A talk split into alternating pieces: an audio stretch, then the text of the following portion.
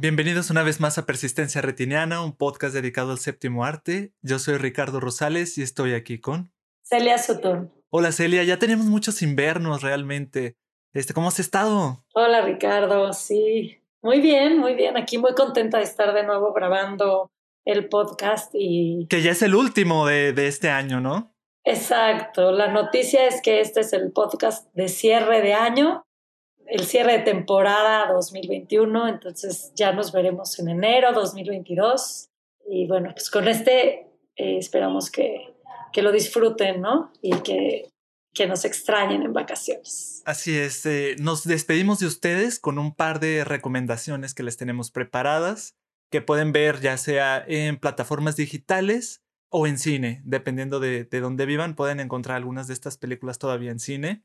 Y pues, ¿qué te parece si comenzamos? Sí, claro que sí. ¿Vas? Pues mira, justo ayer vi una película muy interesante que se llama El Cordero. Es una película islandesa dirigida por Valdemar Johansson y protagonizada por Numi Rapace. Que les digo, está súper rara. Justamente yo la vi porque sigo a Fernanda Solórzano y justamente me apareció en su, en su Twitter que escribió como una pequeña columna sobre la película y generalmente cuando ella recomienda algo, tiendo a ver antes la película de ver su, su reseña. Entonces vi que había escrito algo sobre la película y dije, pues voy a verla antes de, leer la, la, reseña, pero pues, pues yo vivo acá al norte del país y ya se ha comentado aquí varias veces en este podcast que las películas de ese tipo así como de arte no suelen llegar acá.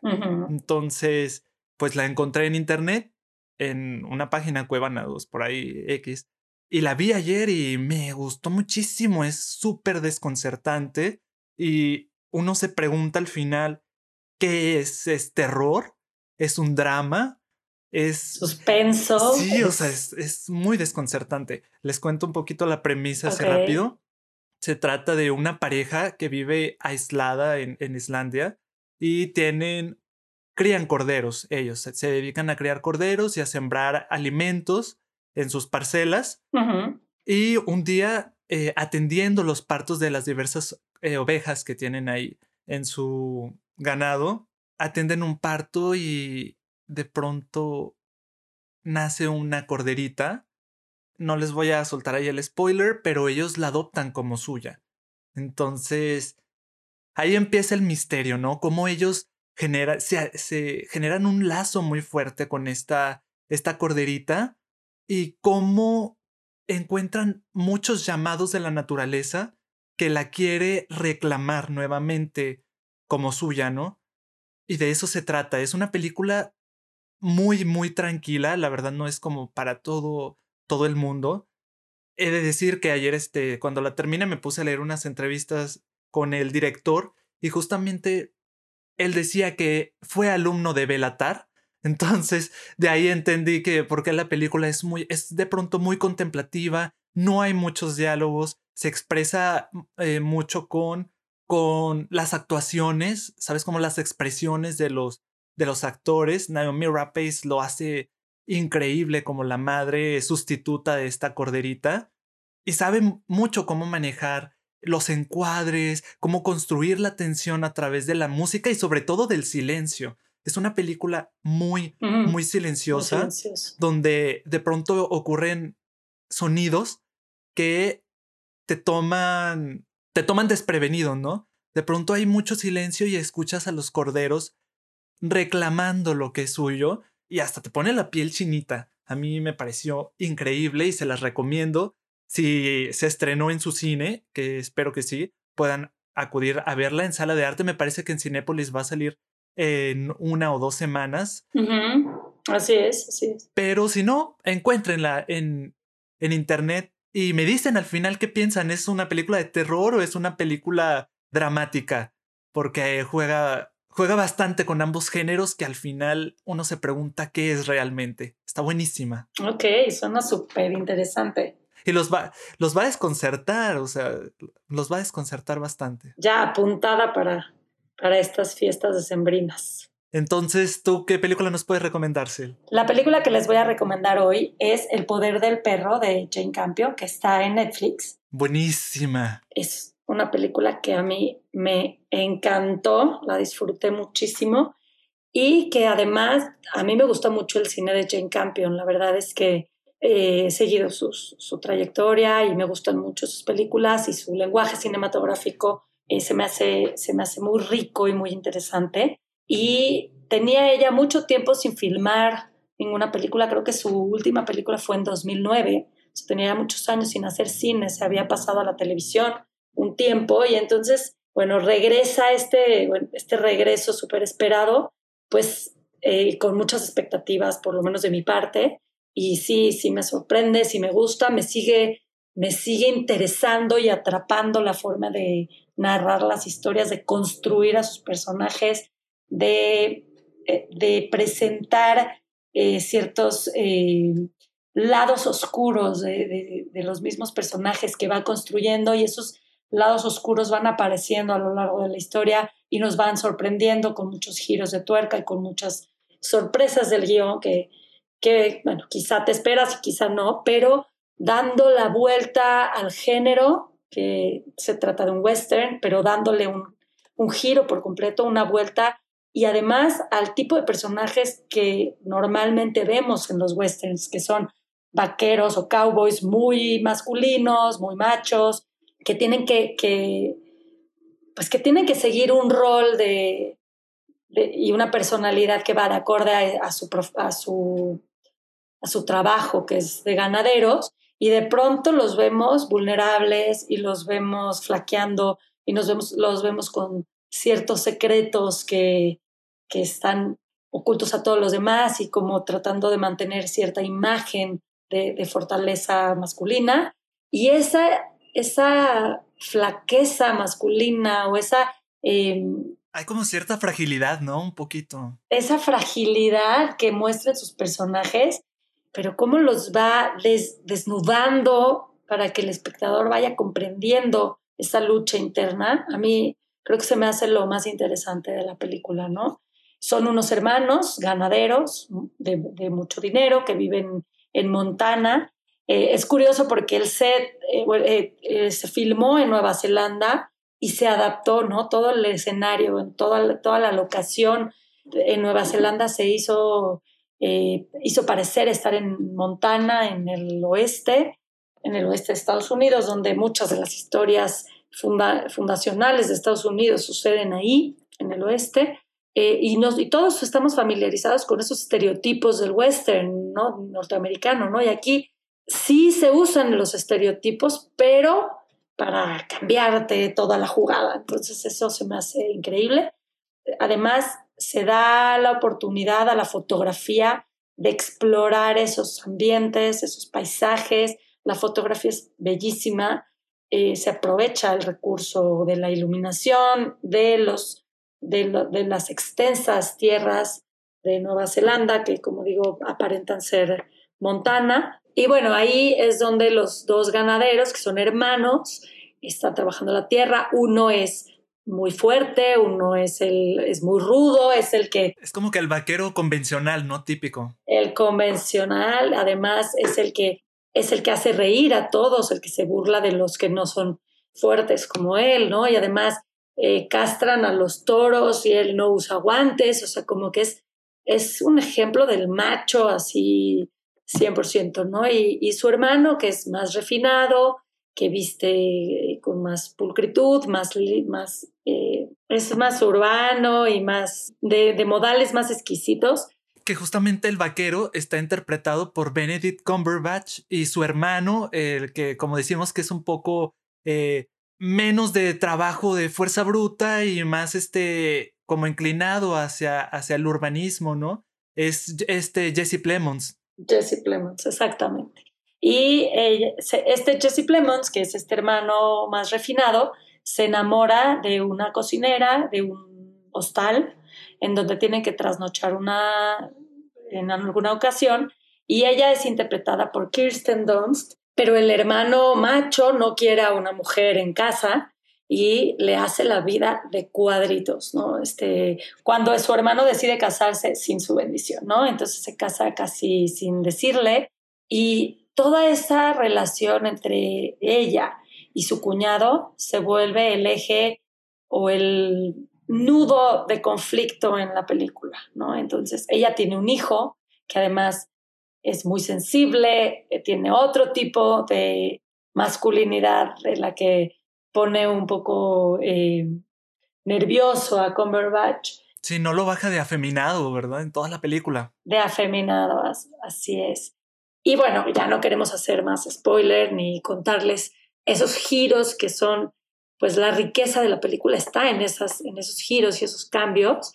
Entonces creo que, creo que Jane Campion lo hace muy bien en ese sentido. Fíjate que yo no había visto eh, cine de Jane Campion bueno, comentando, cuando terminé de ver la película, la comentaba con, con mi papá y me decía que sí, justamente cuando yo estaba más chico habíamos visto el piano, la, teníamos, la teníamos en DVD, pero yo ni me acuerdo, me la contó y la verdad yo ni me acuerdo, habría que revisitarla nuevamente.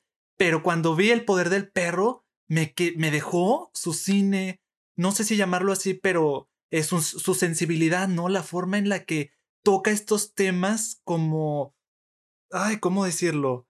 Eh, con mucho cuidado y, con, no, eh, con mucha mesura, no sé si decirlo. Este es, su cine, o sea, esta película está llena de capas que va abriendo lentamente y con, con mucho cuidado, como si fuera este un, un objeto súper, súper este, frágil, ¿no? Así con muchísimo cuidado.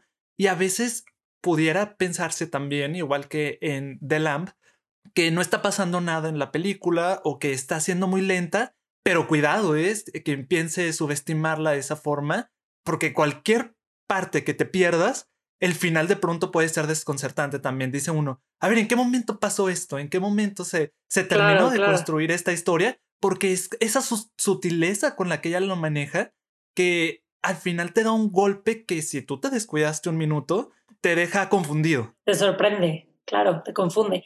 Fíjate que a mí me gusta Jane Campion porque creo que sabe retratar como el lado humano, la condición humana y el lado oscuro, como te decía al principio, del de, ser humano, ¿no? Y en sus películas eh, se habla mucho sobre sexualidad reprimida, por ejemplo, los deseos escondidos, los deseos eh, ocultos, eh, las perversiones incluso sexuales a veces eh, surgen, por ejemplo, en In the Cut o por ejemplo en Sweetie, que es otra película que también hay muchos deseos reprimidos y, una, y una sexualidad este, contenida que se va viendo a lo largo de sus películas y que refleja mucho de lo que ella ha trabajado eh, incluso en su vida personal. Entonces, Jane Campion es una directora que transmite mucho de su de su ser y de su propia vida en su, en su cine. Tiene muchos rasgos de sí misma, por ejemplo, la situación familiar que se ve reflejada en muchos de sus guiones. Eh, digo, esta está basada en una, en una novela, pero muchos de sus guiones son guiones escritos por ella misma y su mamá aparece como figura, en, como una figura importante en su cine, la figura materna o la figura paterna, ni se diga, porque hay muchos conflictos familiares en su propia vida que se ven reflejados en sus guiones. Por ejemplo, su papá fue un hombre infiel que dejó a su mamá, eh, cosas que nunca le perdonaron. La mamá sufrió muchísimo, estuvo en hospitales psiquiátricos. Esa locura o esa inestabilidad eh, emocional y mental aparece también en su cine, por ejemplo, en Un ángel en mi mesa, es una película que habla de una escritora y que pasa mucho tiempo en un psiquiátrico y que, que refleja la propia madre de Jane Campion. Entonces, normalmente vemos relaciones entre hermanas, que Jane Campion tiene una hermana y su relación ha sido reflejada en su cine en varias ocasiones, en Sweetie, en In the Cut, en ahorita que son dos hermanos, digo, esta vez son dos hombres, pero normalmente son dos hermanas siempre, pero esta relación fraternal o de hermanas que de pronto puede ser muy conflictiva o muy complicada, siempre aparece en su cine. Entonces aquí nuevamente el hermano que de, de pronto eh, tiene ciertos celos o cierta, cierto conflicto con que el otro hermano haga su vida o que, que, vaya por un camino que él no está de acuerdo. Entonces, eso siempre, siempre se refleja en sus películas y por eso eh, se trata de un cine tan personal que conecta con el público, ¿no? Que tú lo ves y te puedes conectar y puedes entender todo su, su conflicto familiar reflejado en sus personajes. Y justamente también está esta eh, la inestabilidad emocional de la madre, ¿no? De Kirsten Dunst en algún momento de la película y que el hijo está dispuesto a hacer todo lo posible para eh, ayudarla a salir adelante y, que ella pueda vivir una, una vida feliz, que es lo que él busca. Así es. Sí, es buenísimo. La verdad es que es la película ideal para introducirnos al cine de Jane Campion y irnos hacia atrás a ver las otras obras y ver cómo se, se relaciona esta con su, su otro cine. Sí, es, es de las directoras que a pesar de que cada película tiene su propio contenido, su propio, su propio nudo argumental y todo, puedes hacer una conexión entre cada una de sus películas y todas hablan mucho de quién es ella, ¿no? Y todas hablan, eh, hablan de mujeres, de mujeres siempre, digo, aquí es este, un, un, cambio, ¿no? Una, una, variación, pero normalmente muestra a mujeres fuertes, adelantadas a su tiempo, adelantadas a su época, en el piano, mujeres este, que tienen que de pronto reprimir mucho de sus deseos por ser mujeres. Entonces, pues se ve, se ve hay, hay temas como del incesto, el abuso, se repiten esas, esas preocupaciones de, de, la directora en su cine. Y esta ocasión, bueno, nuevamente, ¿no? Hay, se habla de, se percibe ciertos conflictos sexuales o de represión sexual y de la naturaleza humana, ¿no? Cómo, cómo es capaz de defenderse cuando se siente atacada, ¿no? O sea, el ser humano, ¿no? Entonces, cómo busca ciertas eh, estrategias de defensa. Sí, justamente ahora, ahora que lo platicas, tienes toda la razón. Es, son todos tratando de defender su núcleo, su estabilidad familiar. Exacto. Tienes, tienes mucha razón. Y siguiendo la misma línea de ganadoras de la Palma de Oro que Jane Campion eh, fue, se convirtió en la primera mujer en ganar la Palma de Oro. Vi una película que se llama Titán de Julia Ducournau, que justamente ganó la Palma de Oro el año pasado. Tenía muchas ganas de verla desde que tuvimos aquí a David Muñoz en el podcast de cine de terror hace unos ayeres, bastantes ayeres. Eh, y él nos decía que le, que le había encantado Titán de Julia Ducournau y que casi era como una heredera de el cine de Cronenberg, ¿no? y que le recordaba bastante esta película Crash. Y pues a mí me dejó picadísimo y la estuve esperando bastante y es una película que también no llegó acá a mi rancho aquí como decimos. Este, pero la vi, la pude ver también en internet. Eh, si están en sus cines se les recomiendo que vayan a verla. Es rarísima también y es casi vomitiva, pero no puedes despegar los ojos y te mantiene pegado a tu asiento, de veras.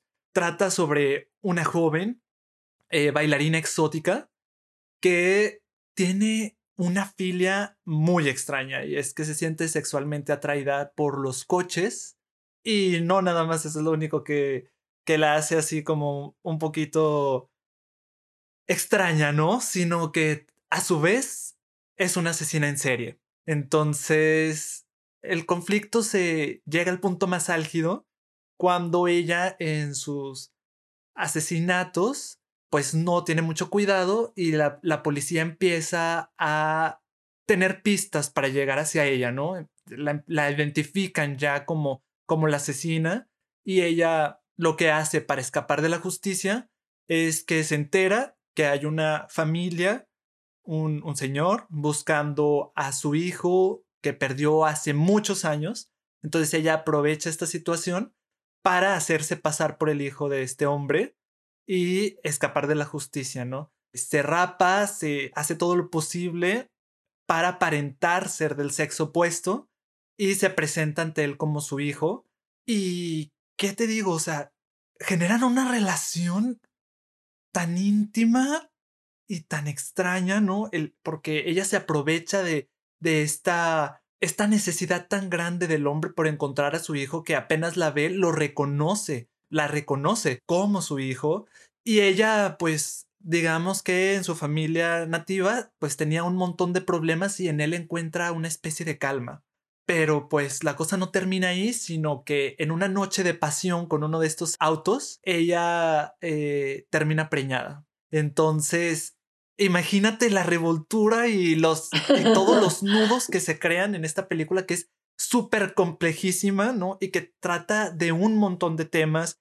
Podemos decir que trata un poquito las, las identidades de género no binarias, ¿no?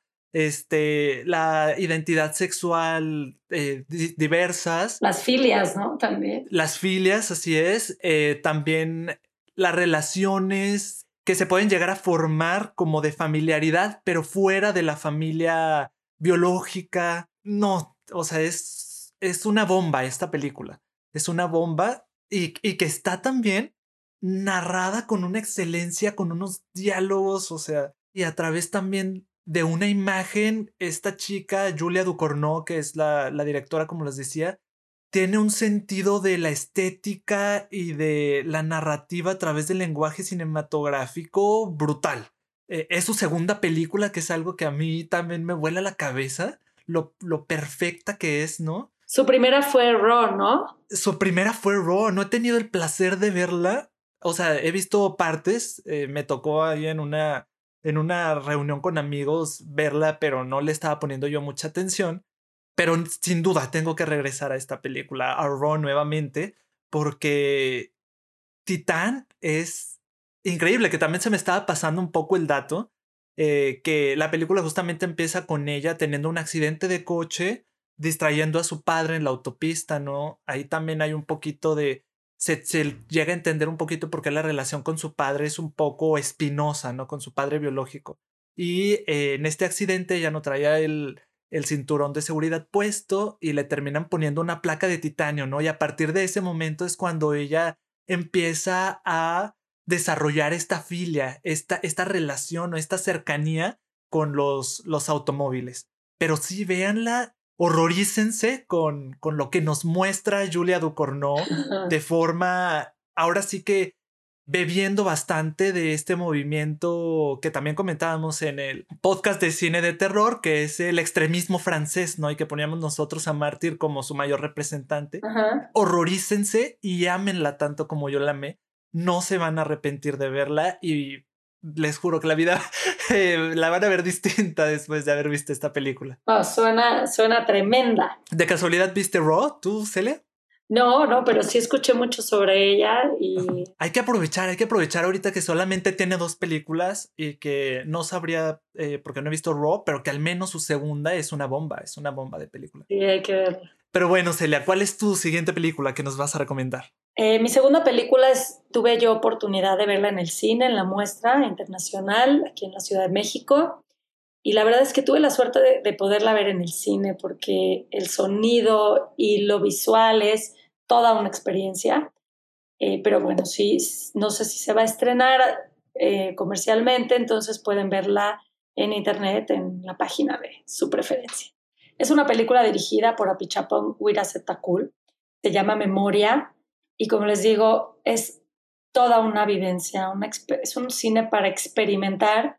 Eh, uno sabe que no va a presenciar algo algo convencional, algo común, ¿no? O sea, desde que entras, sabes que eh, vas a ver un cine en el que la trama o el argumento no es lo principal, no es una película que está enfocada en la narrativa o en, o en la historia, sino en la sensación, en lo sensible, en lo sensorial, en lo vivencial, y, y así está. Entonces la película comienza en un dormitorio, en silencio, todo listo para, para empezar esta vivencia eh, en, este, en este gran, enorme silencio y de pronto un sonido que, que llena toda la sala y es un sonido muy fuerte, que es como casi algo que te sacude como, como un golpe que te sacude como espectador.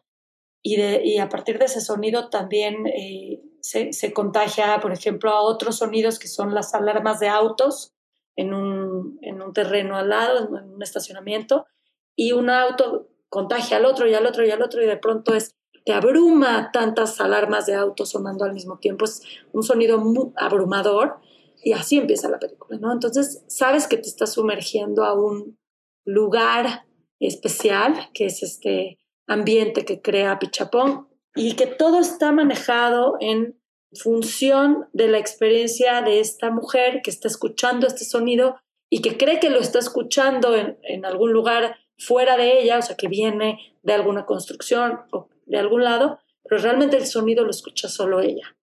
Y entonces a partir de ahí se dan ciertas situaciones, ciertos momentos. Es una película que se maneja como episodios o en instantes, en conversaciones, en, es como te digo, en, en experiencias vivenciales de uno a uno. Ella, la actriz protagonista es Tilda Swinton, que ya hemos comentado aquí nos que encanta nos encanta, es súper versátil, es cualquier papel que, que, que hace destaca y este papel está casi, yo creo, inspirado en ella o pensado exclusivamente para ella. No me imagino otra actriz que lo hubiera logrado también.